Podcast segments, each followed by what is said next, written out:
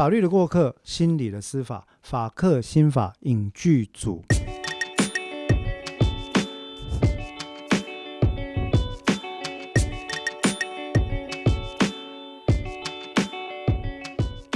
各位播客伙伴，大家好，欢迎各位回到法客心法影剧组，我是黄志豪律师，在场的呢有我们的心理师朋友彭湘君，彭湘君跟大家打个招呼吧。嗨，大家好，我是湘君。呃，一贯湘军的声音听起来我都说非常的文青啊，有着这个虚弱的气音，但或许是因为这样呢，这个临床心理师虚弱的气音更增添了几许呃疗愈的功效。有什么毛病呢？好，对不起，抱歉，抱歉，不好意思，请请原谅一下大叔哈，反正没话找话。坦白讲，哎，我觉得这这两集啊，这几集啊，有一起主持或对话的伙伴讲起话来容易很多。哎，我跟你讲嘛，我觉得制作播客先前一个人讲话的时候，真是不容易，吧？很寂寞。就是被你们批评为我讲话像函授的时候啊，对，就是我我本人讲的。哦，真的是一箭穿心吗？这各位知道吗？各位播客伙伴，事实是为什么一箭穿心？因为我以前确实是教补习班的，所以当他们讲说像函授的时候，其实我有个问题没问。你说，我我那时候其实心里想要追问的是说，湘君你们讲的函授是像某某著名法科补习班那样好听的函授，像吕差老师那样好听的函授。吕差老师那没有得比啊，你不要跟他比。啊，抱歉啊，啊，吕老师，不好意思，有机会请你教我一下 哈。那还是像空中大学、空中商学院那种听了会睡着的函授。哎，我是心理系的，你问我这几个我都没有听过。啊，好好好，没关系。就是很像政客啊，对吧？这不是不是不是政治，我是说很像很像以前在上大学的时候修的那个必修课，真正的必修课。对，必修课就很糟了呢。你不要这样讲，我们也是有很好的必修课。真的吗？对，但就是很严肃啊，大家应该也这么觉得吧？对啊，因为我生性就是一个轻松不起来的人呐，啊，这个很难呢。轻松很难。好，没有，大家就是到这边就把就是 podcast 关掉就好了。大大大家也原谅一下，没关系，不是不是关掉，各位要习惯啊，因为这个。每个人都有他的风格嘛，各位。这没有强迫别人习惯的问题。嗯，没没关系，大家习惯一下。那我们已经连续讲了好几集的这个法克新法影剧组啊，呃，其实我们几乎涵盖了很多司法心理学的各种议题了。那么今天呢，我们其实是一个 two part story 的上集。嗯，这个 two part story 呢，其实涉及到一部韩韩国的电影哦，这部电影还蛮有名的。我们今天的法克新法影剧组呢，要聊这部韩国电影叫做《杀人》。回忆，Memories of Murder。湘君看韩国电影吗？比较少，比较少。为什么？因为我之前有去看呃有趣的题材，但后来有点失望。这样。哎，哦，你说的题材是什么？哇，这个要讲吗？有关没关系啊，就这就是影剧组啊。好，我上次去看《证人》。啊，郑郑源是那个帅哥演员郑宇盛演的那部，对不对？我也不记得他帅不帅啊。总之就是题材是很棒，因为跟我们的呃工作也是很接近的。就是他是在讲一个自闭症孩子作为证人的议题，太棒了！哎，我我我们下次也可以讲那一题，可以可以，因为那一题那，可是我已经讲说我有点失望了。呃，可是没关系啊，剧情是一回事，我们是法赫新法影剧组，剧情可以批评，对不对？可以，反正人家也没来做业配。他如果做业配，我就呃没关系，做业配再说。那我可是我觉得里面有很多有趣的议题，例如对于疑似罹患精神障碍或者是其他心智缺陷的儿童证人，嗯，询讯问的问题。对对，主要是为了这个去看的，没错。啊，我我那时候其实也是因为我在飞机上，我还记得看到证人，然后看到他的剧情简介，我就点进去看。嗯，那其实不瞒您说，我对结局也是感到有点失望。不过近期的韩国电影还不错啊，像《寄生上流》啊，还有《金智英》啊，都是很棒的作品。哎，你讲这这两部我都很喜欢，但是你提到《寄生上流》，我们今天要讲的《杀人回忆》这部电影，就是《寄生上流》的导演奉俊昊导的。哦，嗯，我先来介跟大家介绍一下《杀人回忆》这部电影的基本背景啊。那《杀人回忆》这部电影呢，其实已经是二零零三年在韩国上映的。零四零五年才慢慢在其他亚洲其他地区跟欧美有有稍微上映哈。上映之后，其实在韩国引起了很大的回响。这部电影坦白讲不短，一百三十几分钟哈，由韩国的这个电影公司 CJ 娱乐发行。那这个电影特别的地方在于说啊，它是由这个导演本人进行，当然除了导之外，他也是共同编剧。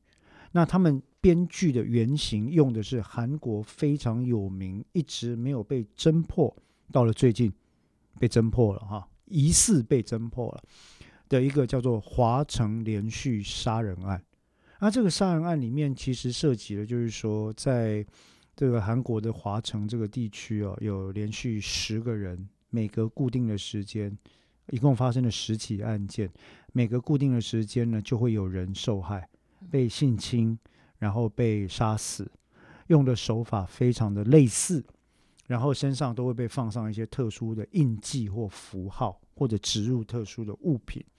那有关这个东西，其实就跟我们讲到犯罪心理学或者是这个杀手研究里面哈，呃，criminal profiling 会有关系了，犯罪剖绘那个是下一集的题目了哈。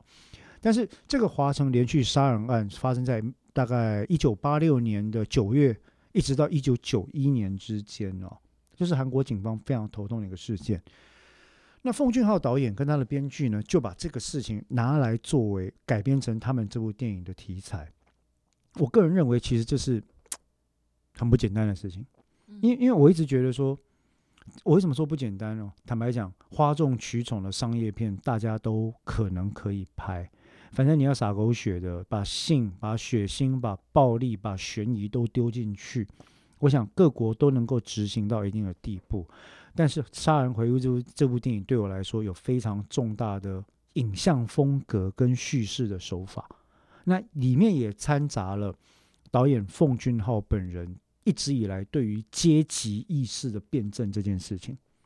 你你看他。我不知道你有没有看过他的电影，相信你有看过吗？其他的就《寄生上流》，《寄生上》对，《寄生上流》也是很呃最明显的例子啊。不过凭良心讲，我认为《寄生上流》不是他的 personal best，嗯，哎，但是已经就这当然很有水准的片，包括呃二零零呃早期的《杀人回忆》。包括二零零六年的《害人怪物》，那个是完全虚构架空的哦，就是在汉江旁边的一个贫困的家庭，然后呃用如何用弓箭，然后去追杀就是汉江底下跑出来的怪物这件事情，反就是一个，可是他要讲的其实就是阶级，然后呃寄生上流、杀人回忆，其实都在讨论阶级啊，二元对立，光跟暗，贫跟富。立场的交换问题，这些东西其实讲了非常非常多。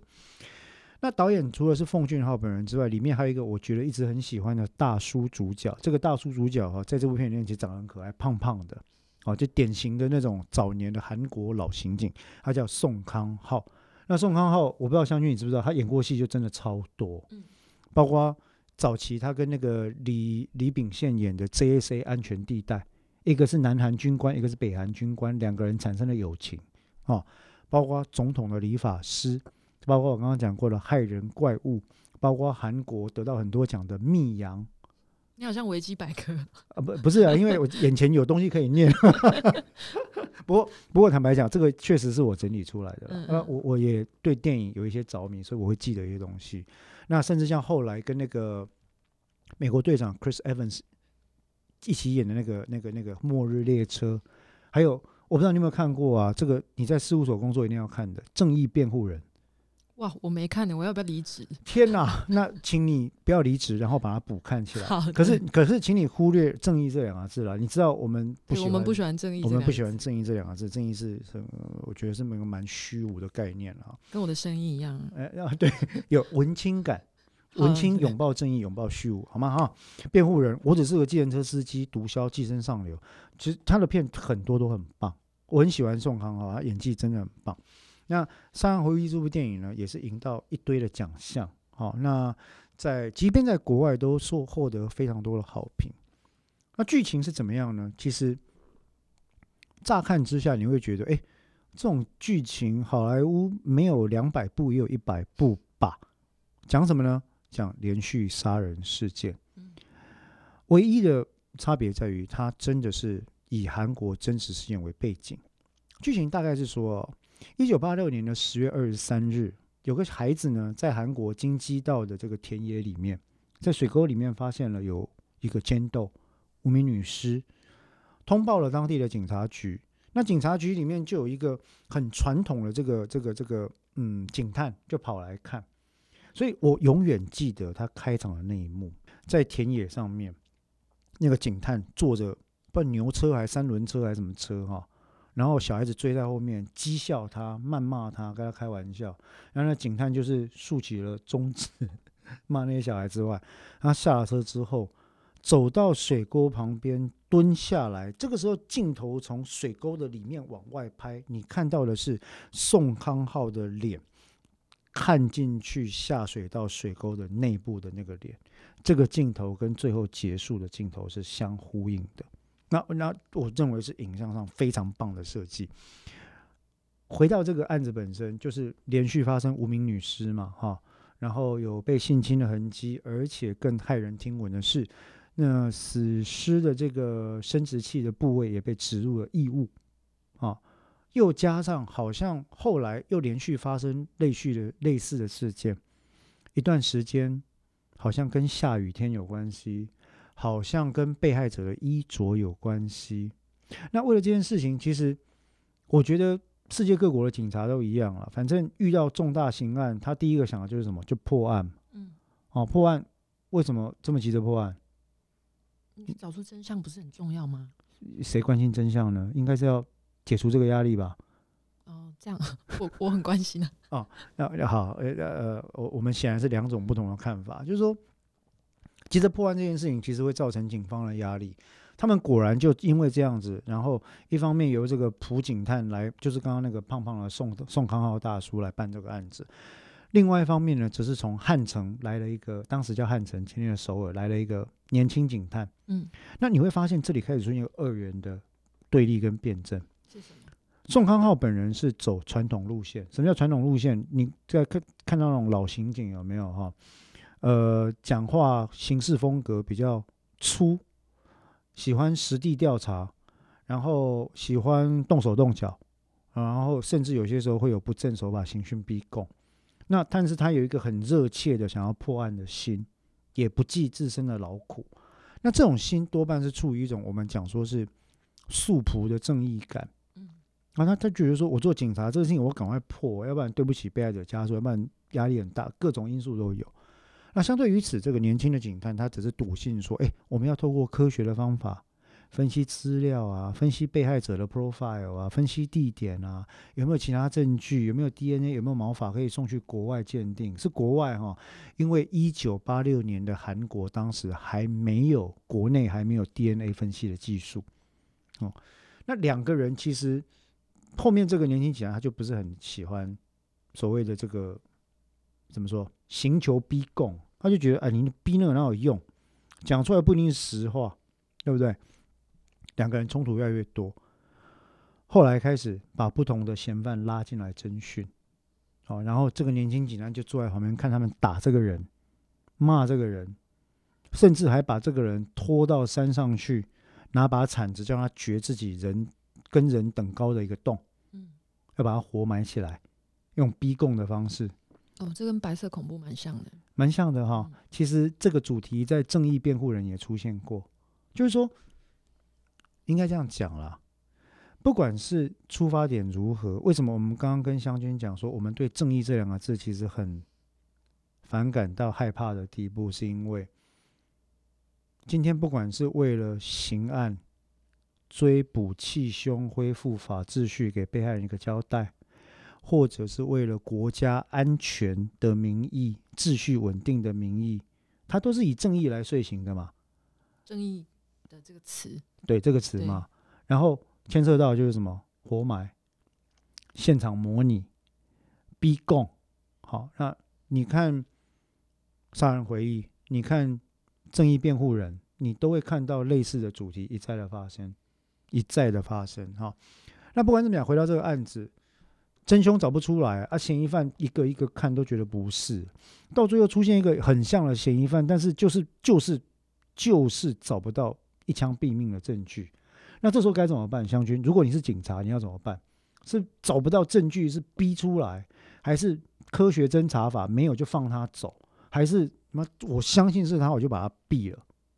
当然是不能放他走啊，不然我还要再抓一个人呢、你你现在是在反串吗？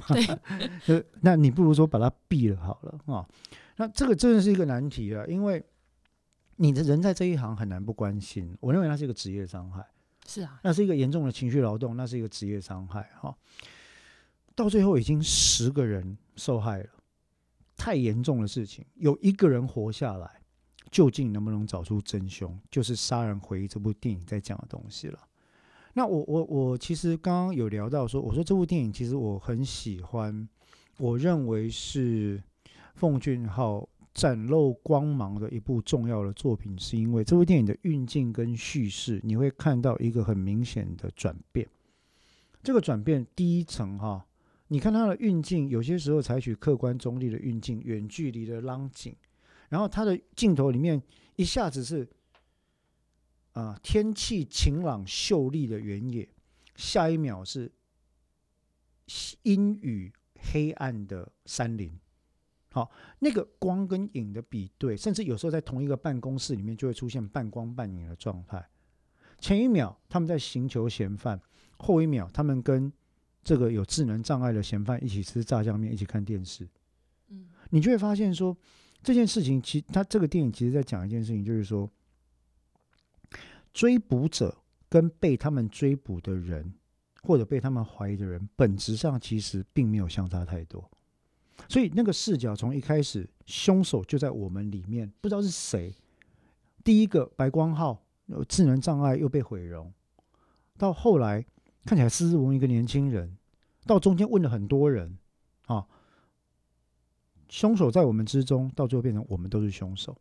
那里面讲了非常非常多事情，讲到我们刚刚讲光与暗啦，两个呃两个警探代表的理性跟感性啦，先进跟传统啦，在韩国本身侦查技术的落后，要到美国 FBI 去鉴定精益的 DNA 啦，各种父权的隐喻，里面的线索只要是老直男办的，几乎全部都是打人、踢人、骂人的的冤案手法。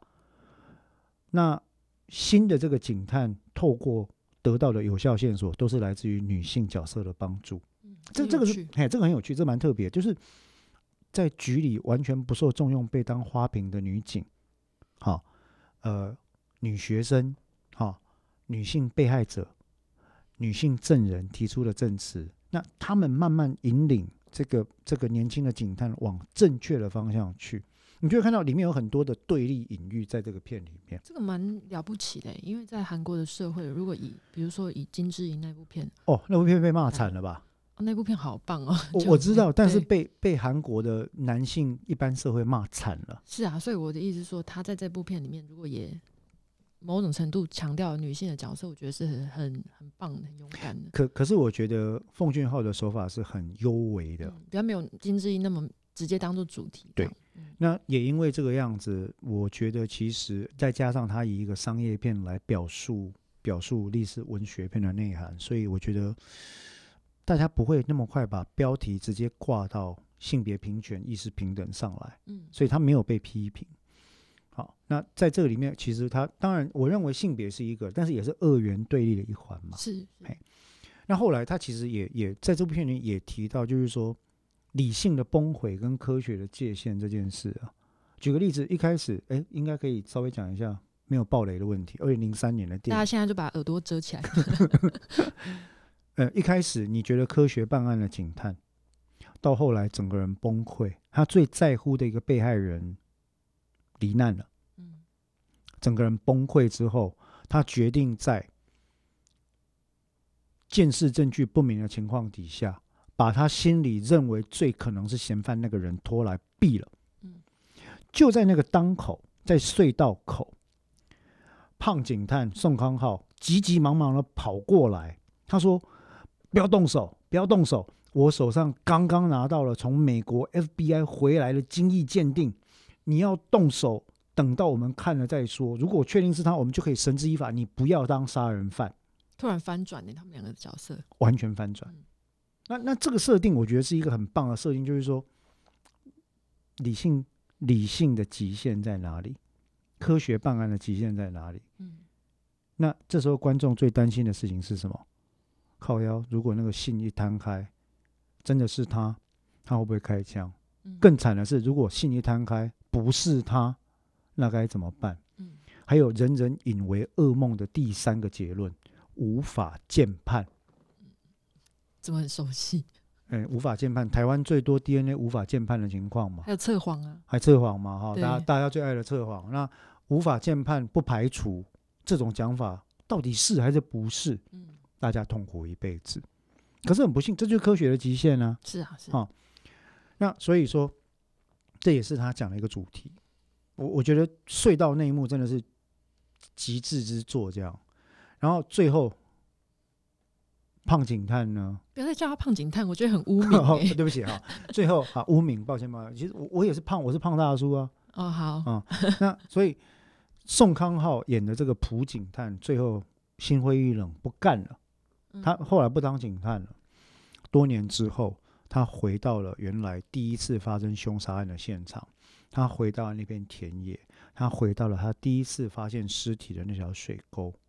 他蹲了下来，穿着西装裤跟衬衫，戴着金边眼镜，俨然是一个成功的生意人了哈。嗯但这件事情一直没有绝嘛，他心中一直有个伤口，他蹲了下来，眼睛再一次看进了那一条幽深的下水道，这个地方跟隧道是相呼应的哈、他再次看进去了这个幽微的下水道里面，这次里面没有尸体了，可是，一样运镜的那个镜头从下水道拍他的脸出来。奉俊昊对这个镜头他做了一个解释，他说：“这个镜头是我跟凶手的对话。”嗯因为我相信凶手会来看这部电影。那我那时候看到这一幕的时候，其实我有一个很深的感触。另外一部我很喜欢的电影，我看也是很多次，呃，大卫芬奇 （David Fincher） 的《Seven》，讲的是一个一组警探，一个老一个少，一个冷一个热，他们在面对一宗连续杀人案，用天主教的七宗罪的概概念 （Seven Deadly Sins） 的概念，在侦办的过程。如何见证人性逐渐的崩毁？我就觉得说，哇，那部片跟这部片真的是有异曲同工之妙，因为里面有一个浪警，在 Seven 里面的年轻警探，最后在连续杀人犯对他的爱慕跟感情的表白之下，这这我把它解读为爱慕跟表白，不是男女之情那种，把他的太太的头砍下来，用盒子寄给他当做礼物。哇，太可怕了吧？在他的身边，当这个当他自己被警探逮捕的时候，让快递送这个盒子到现场来，现场打开，他就在他的身边跟他说：“这是我献给你的礼物。”那这个时候，整个年轻警探他相信的价值体系完全崩溃，枪掏出来就要讲说要把它毙掉。嗯因为那盒子不是一直到他眼前来嘛，盒子是寄过去之后，那个老警探先看嘛，好、但可以理解啊。对，可以理解。然后那一幕，我觉得那个安排真的是很很像最后就是在在做这个影视的对话这件事情，就镜头。所以我说《杀人回忆》这部戏，其实我我看了很好几次，我一直觉得很有感觉，这是他的最佳之作。但是回到司法心理学了哈，我们这个虽然是上集，回到司法心理学，我们还是要谈一下。在我们法克新法影剧组里面哦，对于司法心理学概念里面，其实有一个部分我知道一直是很受播客朋友欢迎的，我们叫侦查心理学，真的吗？大家喜欢这个吗？因为它是伪科学啊哦 哦，原来如此。啊！对不起，我我这个其实这样讲是一竿子打翻一船人了哈。首先，我要先跟大家讲一下，伪科学的概念不是在骂人呐啊。第二个，也不是说所有的侦查心理学都是伪科学。伪科学的意思就是说，最最白话的讲法，看起来像科学，闻起来像科学，听起来像科学，但它实际上完全没有办法透过科学的法则嗯。来加以检证，真伪不明的东西，比如说实际应用在司法案件里面决定被害呃决定被告有没有犯罪的测谎。嗯。我没有说测谎全部都是，我说用在司法里面的有这个严重的问题。啊，比如说目前其实还有很多类似一早年一八五六年左右那个颅相学，嗯就是哎，你长成这样，对不对哈？会不会你你长鼻孔粗大、鼻梁扁平、额头高长、浓眉大眼的人，特别在龙布罗梭的讲法，他是一个意大利的精神专科医师嘛，这种人特别容易犯罪，这叫生来犯罪人，就长得像大猩猩一样啊。好，那这也是一种伪科学。伪科学不代表它永远会是伪科学，说不定某一天它会变成科学，但目前它就是没有办法验证。是啊，目前的限制是在这里。嘿，他现，所以这不是骂人的话，各位不要误会。那我我发现，其实，在我们提到侦查心理学的时候，大家最有兴趣的都跟科学无关，大家最喜欢听的都是那种另外一部我们会讲的韩剧叫《信号》，有没有？我们会提到这件事。那科学就很无聊啊。可是我觉得科学很有趣呢。哦，好吧。啊，好，对不起我。那里面就包括说侦讯，嗯，自白，人格。啊，然后根据人格来追凶，或叫我或者我们叫犯罪剖绘。嗯，那侦查心理学其实坦白讲很单纯，它就是心理学的研究理论跟研究所得在侦查实务当中的应用。就这个情况来看，其实我们讲说，包括如何用正确的方式取得公诉，就是讲话的证据。嗯，你你不用打他嘛。你不用隔离他，你不用挨让他挨饿，你不用做一些不正手法，也可以得到正确的证据。啊，那这种东西我们研究的呢，在侦查程序使用心理学，我们叫侦查心理学。哎，可是他们都说这个叫突破心防。哦，你要你要讲突破心房的话，请参考《杀人回忆》里面关在地下室那一段，还有《正义辩护人》里面关在那个密室那一段。嗯，啊，那个就是。或早期还有香港的《雷洛传》，电胸口碎大石电电话簿的方式，突破心房这四个字其实很可怕我认为在侦侦查里面很可怕，因为它会阻碍了科学办案，它会让素朴的正义感蒙蔽了追求真相的眼睛。嗯，对，可他们觉得那是真相啊，我觉得是这样子。但真相这件事情就像正义一样嘛，它是没有办法被确认的嘛，嗯对不对？好，那我们在讲到侦查心理学，其实有个重点，就是说我们有一句名言叫做“通往地狱的道路是由善意铺成的”啦。侦查心理学的存在就是为了预防这件事。为什么？因为你想一想哦，我们一个案子从侦查开始，对不对？像 data science 一样啊，嗯，garbage in，garbage out，你一开始就做错了，后面审判要对我看也很难。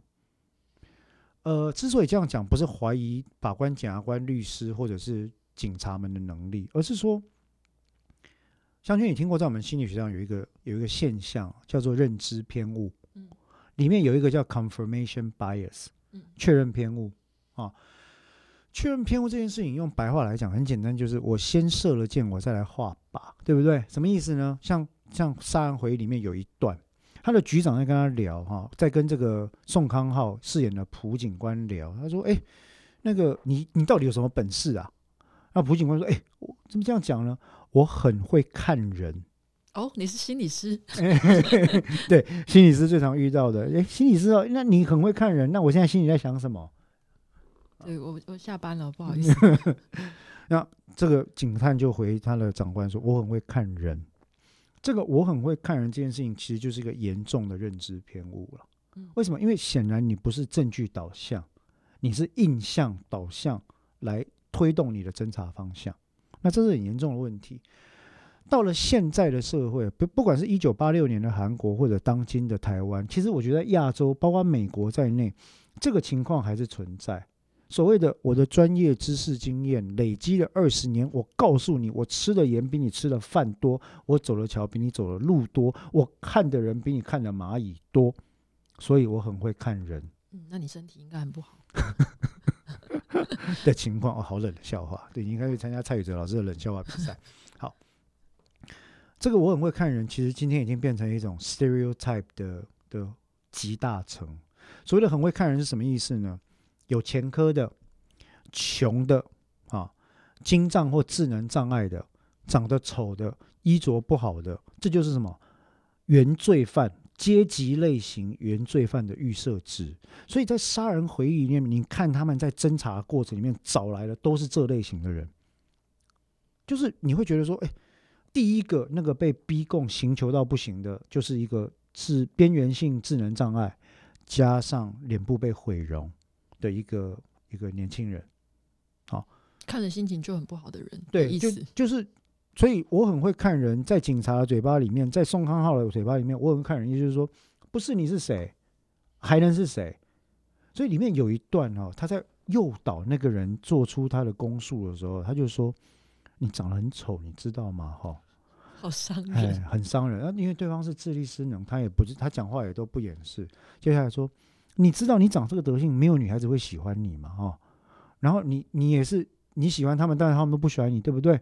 嗯所以你是不是对他们恨？你是不是很恨他们？嗯所以你是不是想把他们通通杀掉？嗯，有时候最好是杀他们之前，生前还跟他们玩一玩，对不对？所以这些人是不是你做的？你现在就讲出来，讲出来就没事了。这就是标准的侦讯手法，嗯诱导式的手法。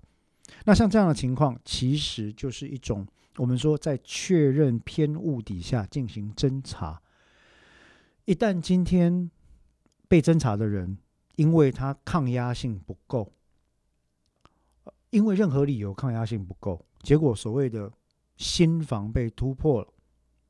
那一旦讲出了对自己不利的话以后，坦白讲，此去就无回头路。可是对于这些警察来讲，相据我问你，你觉得这些警察觉得他们自己在做坏事吗？没有，他们觉得他们问到真相啊，因为还我很有技巧。对他觉得他问到真相了，甚至我要跟你说，我认为他们觉得他们背后的动机是：哎、我是在替天行道啊，我是在维护正义啊，就就我我我不这样做，谁给被害人一个交代？嗯对不对？这对大家都好嘛，破案对大家都好啊。好，这种再一次，这种透过我作为上天的载具来还原社会原本的正义均衡，来回复已经败坏的法秩序，这种素朴的正义观，也就是我就是秋生万，嗯。我够特别，我可以用这种手法，因为我不会被腐败，I am incorruptible 这个概念就会变成最严重的问题。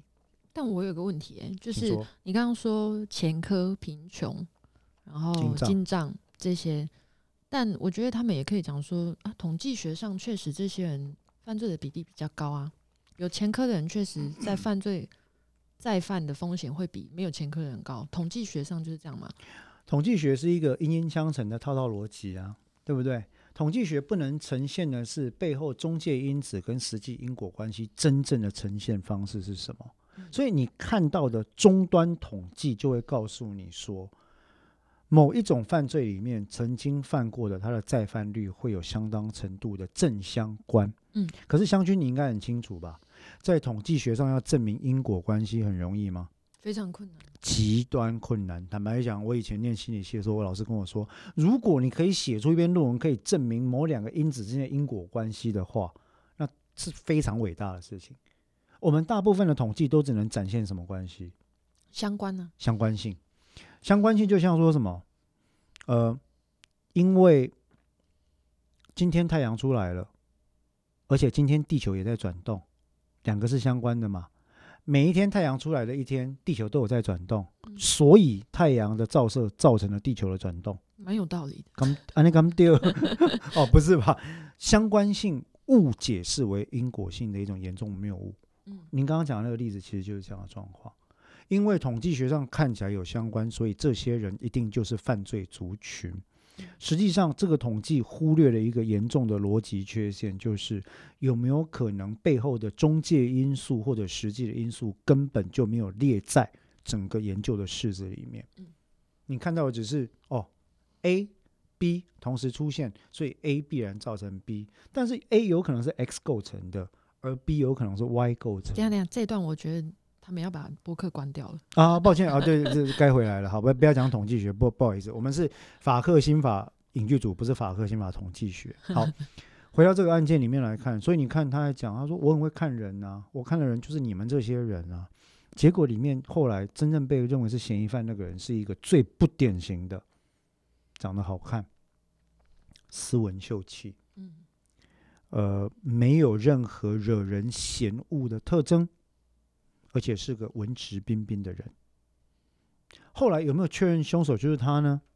其实没有，他只是嫌犯而已。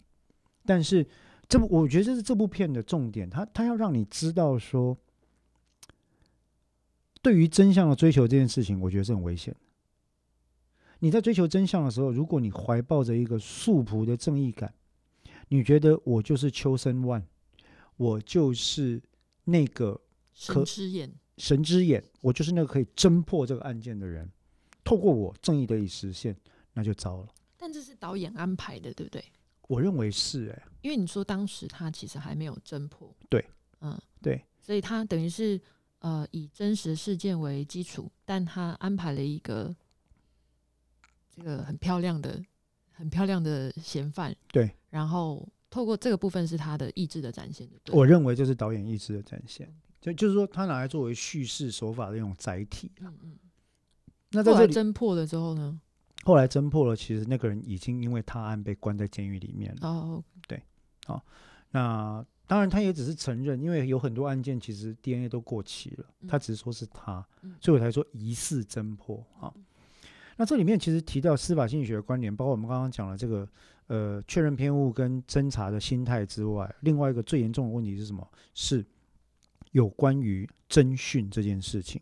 那我就要问一下湘君，你有听你有做过呃心理学的会谈吗？有啊，嗯，心理学会谈指的是我平常会做的那些吗？对对对，你一般做心理治疗啊，或者是其他的会谈需要做，你们大概都是怎么做的？怎么做的？是聊聊天吗？哎，天哪，你这样我要被心理师骂死！对啊，你这样子会被心理师工会发人纠正吧？因为聊聊天还要收钱。不会，他们应该不会听这个节目。哦，对啊，好吧，嗯，我还希望他们可以听一下。我们律师也常常被这样骂，呃聊聊天为什么要收钱啊？其实这个是我们的心血结晶了哈。那会谈其实也是一种工具，嗯是一种心理治疗的工具，是一种方法。但是这种会谈，当它被不当的利用的时候，或者被扭曲的滥用的时候，它会变成一种侦讯的讲工具好了。嗯那一旦讲到侦讯这个事情，或审讯，更严重讲审讯，侦讯一般我们叫 interview，在英文跟会谈的意思是一样的。嗯审讯叫 interrogation，interrogate 就是以武力或强制力作为有后果作为基础的审讯方式。那一旦我们讲到审讯哦，在现代的会谈一定会提到，至今在许多国家依然受到欢迎的李德侦讯法。Read techniques 啊，R E I D 的侦讯法。那李德侦讯法呢，分为四项基本策略，包括了第一个全面让你全面失控，第二个制造社会的孤立，第三个确立你的罪行，第四个大事化小。那这四个策略的主题都是为了创造你的绝望感。啊，为什么那么坏啊？你们心理学家搞出来的。哦，真的很抱歉。那我们在是呃医疗上面不会这么做啊。是，可是你你听过黑暗心理学的概念吗？我听过黑暗料理界啊，小当家是吧？但是你对我我认为凡工具都有光明跟黑暗两，我觉得光明对用对看你怎么用，光明跟黑暗是人标的啦。嗯但是你知道，其实有一段时间，有二零一五年的时候，美国 APA 美国心理学会有出来道歉。嗯，他出来道歉为什么呢？他说，我们的心理心理师跟心理学博士学者这些同才啊，把心理学手法拿去给美军关达纳摩湾的人用，给 DOD 美国国防部用，用来做什么？对战俘逼供嗯，逼什么供？突破他们的心防嗯，羞辱他们的人格，让他们整个人崩溃，就为了取得资讯。那，确实现代社会也有类似的，没有那么严，没有没有到那么残酷。比如说之前也有老师说，他也有被电动公司啊找去说，利用心理学的原则，让这个游戏更容易成瘾。哎，对，对，对对对，这个这个我有听过。那这个其实也是很，我觉得也是一种心理学。那当然，其实最最常见的一种应该是说，广告界也会常常想要利用心理学工具嘛。是啊，是，对，如何如何让大家觉得这个定价是便宜的？如何激发大家不需要但是想买的欲望？嗯哎，广告手法里面有一支工商心理学，就专门在研究这个事情。所以，当然这个是好是坏呢？这个倒是比较中性啊。你觉得促进人消费是中性的吗？哎、现在这个疫情过后，我想应该是正向的。好好，对不起啊，这是正向。总而言之，回到李德真讯法，黑暗心理学里面，我我认为李德真训法应该可以算得上是一个黑暗心理学的应用。为什么呢？因为李德真训法并不像他所表面所讲的，他在意的是找出真相。嗯李德真训法的重点在于透过创造绝望跟孤立，取得被询问人的公述。公述就是 testimony 了，就是他讲的话。应该是他错误的连接取得公数等于找到真相吧？这是一个连结啊。可是你想想看，如果你是一个热血沸腾的警探，如果你觉得你是秋生万的警探，你就会觉得说这个是坏蛋啊，所以我这样问他有什么问题？对要不然我没办法突破他心房啊。因为他也不值得好的对待。对，那没有人值得，对不对哈？所以刚刚讲的李德生密码四项基本策略是怎么做的呢？其实教科书这都有书啊，大家可以去找，呃国外有啊，台湾这个书被认为是什么了不起的东西哈？呃，一般是警察教学才有，它有九个步骤，例如说，它其实九个步骤，我这边就跟你分享。第一个，指控，当你作为被告或嫌犯进来的时候，我说彭耀军，这件事情就是你做的，哦，你不用再讲了，有人看到就是你，尸体上面的头发就是你的头发，有没有指纹？我们现在在送验了，你都不需要再否认这件事情，除了你，不可能有其他人，好吗？这就是你，这是第一个步骤，叫什么叫指控？嗯，指控的过程可以使用真的证据，可以使用假的证据，甚至可以使用完全没有直接相关的证据。你有不在场证明吗？没有，对不对？是不是就是你做的？第二个部分开始进行我们所谓的 minimization 最小化。那最小化这是给你借口，就是说我跟你讲，犯罪没关系哈，那知错能改。我知道你会这样做是有理由的，是有苦衷的，没钱嘛，哦，所以你不小心杀了店老板嘛，对不对？你只想买呃拿一点钱买便当，是不是？我跟你讲，我都可以理解，或者是给你各种不同的，帮你编造各种不同的情绪理由。你杀了他，我可以理解，这个人对你那么差，很生气吧？嗯很受很受侮辱吧？嗯，杀他，其实我觉得，如果是我，我也会这样做，很正常。真的哈、这是第二步，叫借口。好，第三步呢，切断。这时候你会反应嘛？你会说不是我，可是真的不是我。对于在心理学上的技巧，对于嫌犯否认犯罪的行为，一概加以无视，不予以回应或直接打断。你不要再讲这些有的没有的了。想想你的家人，想一想你的小孩，想一想你的同事跟父母，你这样做是伤了他们的心。不要再否认下去了。我刚刚已经被说服了。啊，这啊，那第三步而已，还有六步。嫌犯可能会对他否认的行为再做出解释嗯，那这个解释就到了第四个关卡，第四个步骤，我们叫压制，就是你所提出来的解释，我都会跟你讲说，你以为你这样子讲就能够证明你无罪吗？检察官不会相信你的啦，我都不相信了，检察官、法官怎么会相信你？这个东西不够，你能证明你不在吗？你又不在场证明有很明显吗？你能证明是别人杀的吗？谁杀？你说给我听听看啊！就变成是这样的情况，这叫压制。到这个时间点，通常这个被告或嫌犯已经被隔离一段时间了，所以就会进到下一个步骤，叫做隔离与集中。因为隔离嫌犯为创造的是一个无助感跟绝望感。你去看我们讲的那个杀人回忆里面，把嫌犯关在地下室，不见天日啊！为什么每一个侦讯室都不见天日？因为要剥夺他的时空定向感，让他有一种度日如年的感受，让他觉得说我的人生永远停在这个时间点，我出不去了，因此突破他的心房，造成他的绝望，让他赶快讲嗯那能出去就好了啊，啊！就是我刚才讲完能出去就好。对，啊，我而且你有没有发现这种技巧通常要搭配的什么隔离律师？律师不能来，嗯你想要打电话是不是？你交代我就给你打，常常看到这样的情况。啊，那对于这些东西，在长期隔离之后呢，嫌犯会变得有像惊弓之鸟、杯弓蛇影、嗯畏缩、畏避、惊恐。那这个时候，他在故，他在跟他建立一个虚假的信赖同盟，说：“我跟你讲，这件事情哈、其实没有你想那么严重了。我是想要帮你，哈、你就交代那如果不是你做的，检察官会查出水落石出的啦，你不用担心，就先交代，赶快离开这个鬼地方。你不想回去看小孩吗？好，一旦取得了嫌犯注意力之后，下一步他愿意配合的情况，开始给予大量的引导或诱导，让他开始做出对自己不利的陈述。像我们刚刚演示的那个对话，有没有？我们演过的啊？你是不是很恨他们？你是不是觉得女生都对你不起，他们都不跟你交往，杀了他们也没什么吧？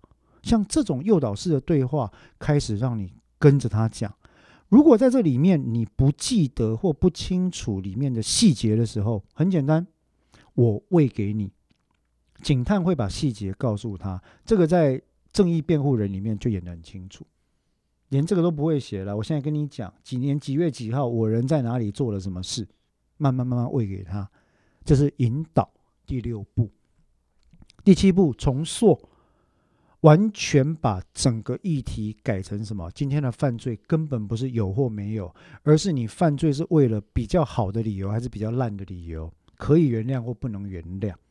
这叫重塑议题，让你只能从啊我做了，可是我是因为可以元素的呃可以被诱诉的理由，或者我没或者我做了是因为我自己很可恶，来选择一个。第八步取得自白，第九步取得自白的书面，这就是九步骤。哦，我刚才听的时候觉得很熟悉，因为我前阵去帮忙促转会的工作，我就是发现就是。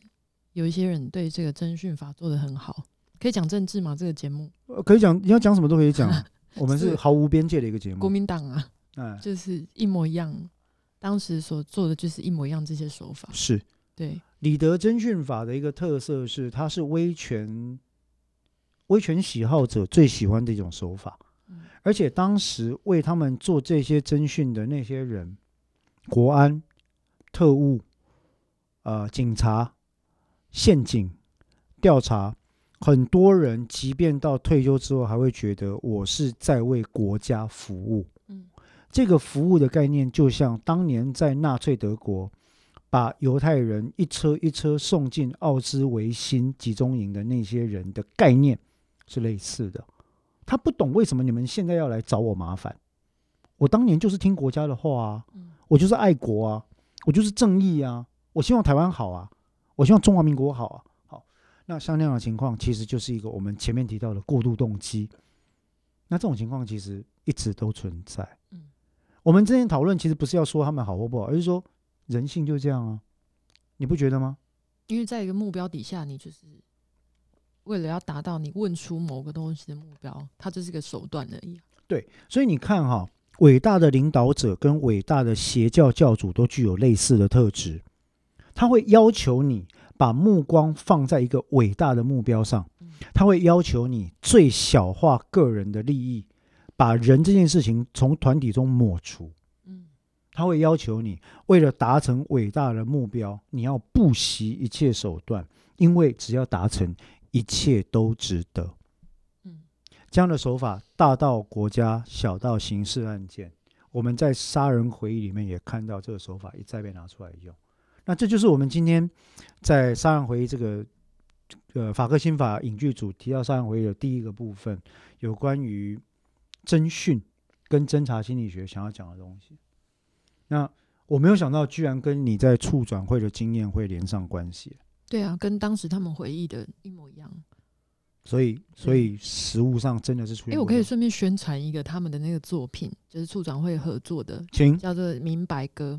然后最近得了台新艺术奖，真的吗？嗯，他是用类似说书的方式，然后重现当时的那一段呃历史。嗯哼，然后有关这个侦讯的部分，我当时在台下看，一边看一边掉眼泪，然后就觉得天呐，太熟悉了吧？嗯哼，就是呃当时发生的，现在不久的，嗯，我不能说现在啊，就是应该说不久之前的某一些案件也是这样子办的。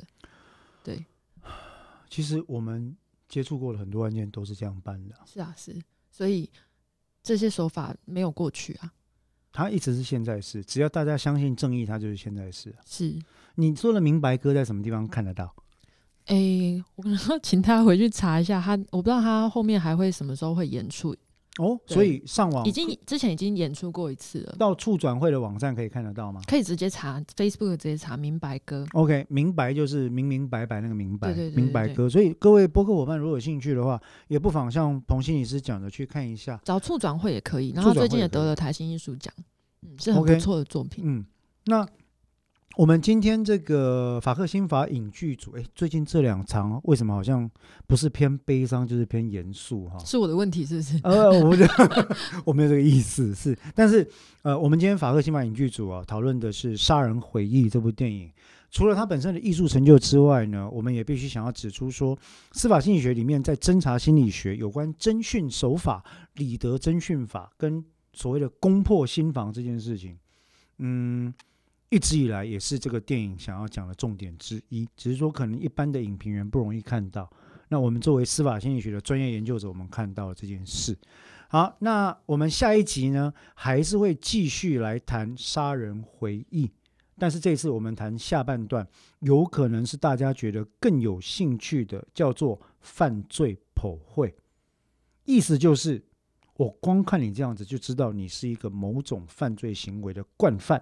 剖绘是哪两个字啊？会不会很难？剖就是剖析的剖，绘就是绘画的绘，它的英文叫 profile。所谓 profile 就是描绘特征的意思嘛。就是个人档案那个字嘛。对？那意思就是说，我反正我观察了一百个杀人犯，大概里面有六十个人有这个特色，所以日后当我看到一个杀人事件的时候，我就倒推啊，大概就这种特色的人干的。这个有没有问题呢？乍听之下好像蛮有道理的，这不是统计学吗？好像是哈。是。至于是不是它是不是伪科学呢？我们下一次在下一集的法克新法影剧组里面，同样谈到杀人回忆呢，我们会就这个主题来跟各位做分享。那一样，今天在节目最后，我们还是要谢谢我们的这个 First Story 团队哦，这个诶播客界我个人认为的第一品牌。这样讲，我觉得会得罪其他播客制作人，但没关系啊，就是他们的团队反正提供我们很多的。后勤支援哈，那我们还是一样欢迎各位，如果有想要特别想要分析的剧，呃，也包括文学作品在内，也欢迎跟我们讲。像文学作品也有了，其实我年轻时候读的一些书，像你知道卡波蒂的《冷血》（In Cold Blood），我又不知道了。好，对不起，它是一个犯罪实录作品，它其实是哈波里的好朋友，就是梅钢城故事作者的好朋友。那他就是一个文学作品，所以各位播客伙伴，如果有什么想要知道的东西，也欢迎留言。那也请不要忘了帮我们分享跟订阅。我们法克新法影剧组，下次见。